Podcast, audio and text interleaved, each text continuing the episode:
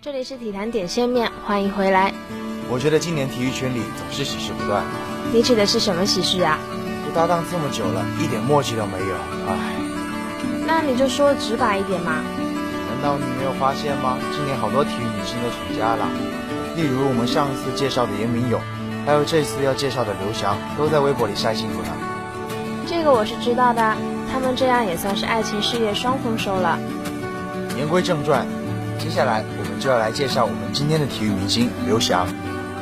一九九零年，刘翔七岁时被上海市广东新村小学的校田径队教练选中练习田径，从此与体育结缘。一九九三年，四年级结束的时候，刘翔被老师选入上海市普陀区少体校，主练跳高、辅练一百米短跑等，开始了职业的运动生涯。二零零二年七月，瑞士国际田联大奖赛，刘翔跑出十三秒一二的成绩。打破男子一百一十米亚洲纪录，并打破了十三秒二三的世界青年纪录，刷新了保持长达二十四年之久的一百一十米栏世界青年纪录。二零零三年三月十六日，英国伯明翰第九届国际室内田径锦标赛男子六十米栏，刘翔以七秒五二的成绩获得第三名，打破亚洲室内纪录，成为参加本次比赛唯一获得奖牌的亚洲选手，实现中国男选手在该项赛事十八年来奖牌零的突破。二零零四年五月八日，在日本大阪举行的国际田联大奖赛上，刘翔以十三秒零六的成绩获得冠军，并创造了当时个人最佳战绩，战胜了美国的埃莱约翰逊的十三秒一二。同年八月二十八日，在雅典奥运会男子一百一十米栏决赛上，刘翔以十二秒九一打平了由英国选手科林杰克逊创造的世界纪录，夺得了金牌，成为中国田径项目上的第一个男子奥运冠军。创造了中国人在男子一百一十米栏项目上的神话。二零零五八月十二日，在第十届世界锦标赛上，刘翔的成绩是十三秒零八，屈居亚军，以零点零一秒的微弱劣势，遗憾错失奥运会和世锦赛冠军于一身的宝贵机会，但创造了中国男选手在世锦赛历史上的最好成绩。九月十七日，上海国际田径黄金大奖赛，刘翔以十三秒零五夺冠。并创造当时个人运动生涯的第二好成绩。二零零六年七月十一日，刘翔以十二秒八八的成绩获得瑞士洛桑田径超级大奖赛金牌，并打破沉睡十三年之久由英国名将科林杰克逊创造的十二秒九一的世界纪录。这也是亚洲男子一百一十米栏的选手，迄今为止唯一一次打破世界纪录。回国时还穿上了耐克公司赶制的带有一二八八标志的衣服，颇具纪念意义。二零零六年九月九日，在德国斯图加特举行的国际田联田径大奖赛总决赛男子一百一十米栏决赛中，刘翔以十二秒九三夺得冠军，并打破赛会纪录。这也是中国选手第一次夺得国际田联总决赛冠军。二零零七年二月，在德国田径室内赛上，刘翔以七秒四二打破了六十米栏亚洲纪录。八月三十一日，在日本大阪的第十一届世界田径锦标赛男子一百一十米栏决赛上。刘翔创造了第九道奇迹，以十二秒九五获得冠军，成为集奥运会冠军、世锦赛冠军和世界纪录保持者于一身的男子一百一十米栏半马冠得主。二零零九年九月二十日，上海国际田径黄金大奖赛上，刘翔跑出和冠军特拉梅尔同样的十三秒一五的成绩，屈居亚军。这是刘翔在北京奥运会退赛后首次参加比赛。十月二十五日，第十一届全运会以十三秒三四的成绩获得冠军。成为全运会史上的第一位男子一百一十米栏项目上的三连冠。十一月十二日，亚洲田径锦标赛男子一百一十米栏决赛中，以十三秒五零夺得冠军，实现该项目亚锦赛的三连冠。二零零一年五月十五日，刘翔在国际田联钻石联赛上海站男子一百一十米栏的比赛中七步上篮，最终以十三秒零七成功夺冠。二零零一年六月五日凌晨，在国际田联钻石联赛尤金站。刘翔跑出了十三秒的成绩，这也是他二零零八年以来的最好成绩。二零一一年八月二十九日晚，男子一百一十米栏决赛结束，中国飞人刘翔两次与罗伯斯碰撞，最后遗憾获得银牌，收获个人第四块世锦赛奖牌。二零零二年六月三日，在国际田联钻石联赛尤金站一百一十米栏比赛中，以十二秒八七的成绩摘得冠军，以超风速在比赛中称霸美国尤金。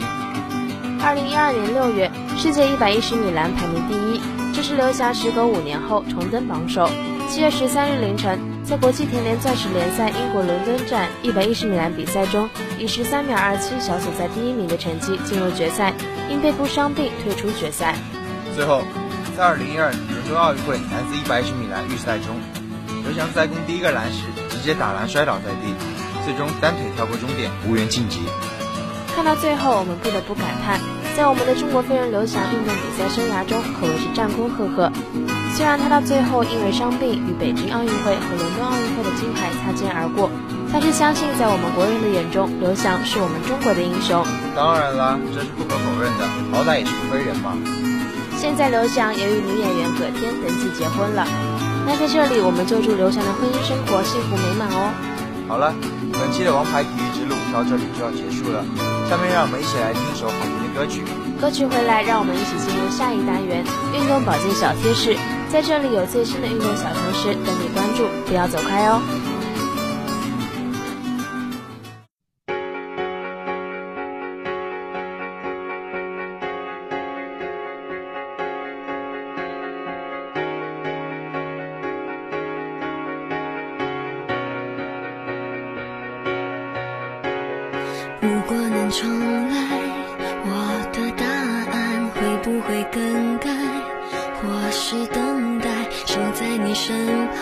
绝对不逃开，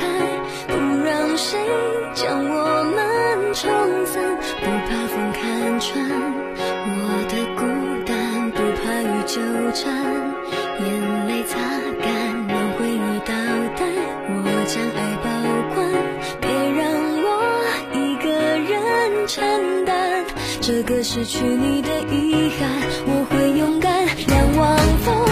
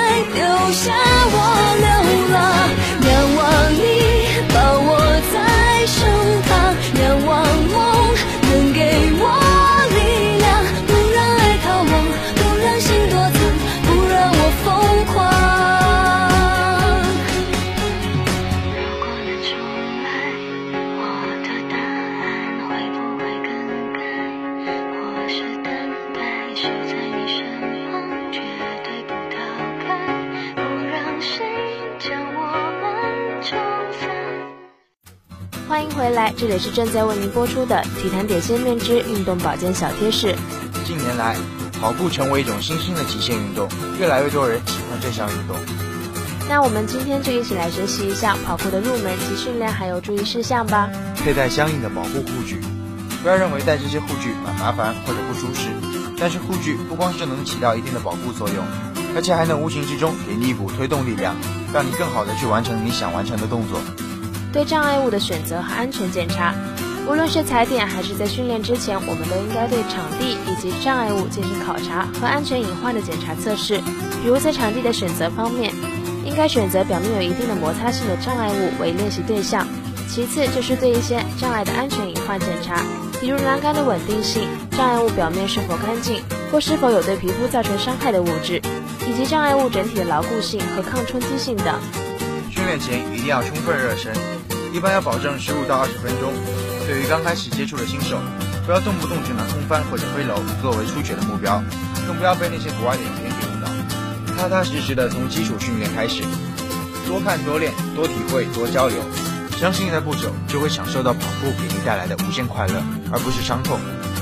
好了，今天的运动保健小贴士就介绍到这里。同时，我们这期节目到这里也要和大家说再见了。是的，感谢大家的收听，同时感谢我们的编辑展平，感谢我们的导播方平，感谢我们的节目中心易鹏。我是方玉，我是小易，我们下期再见。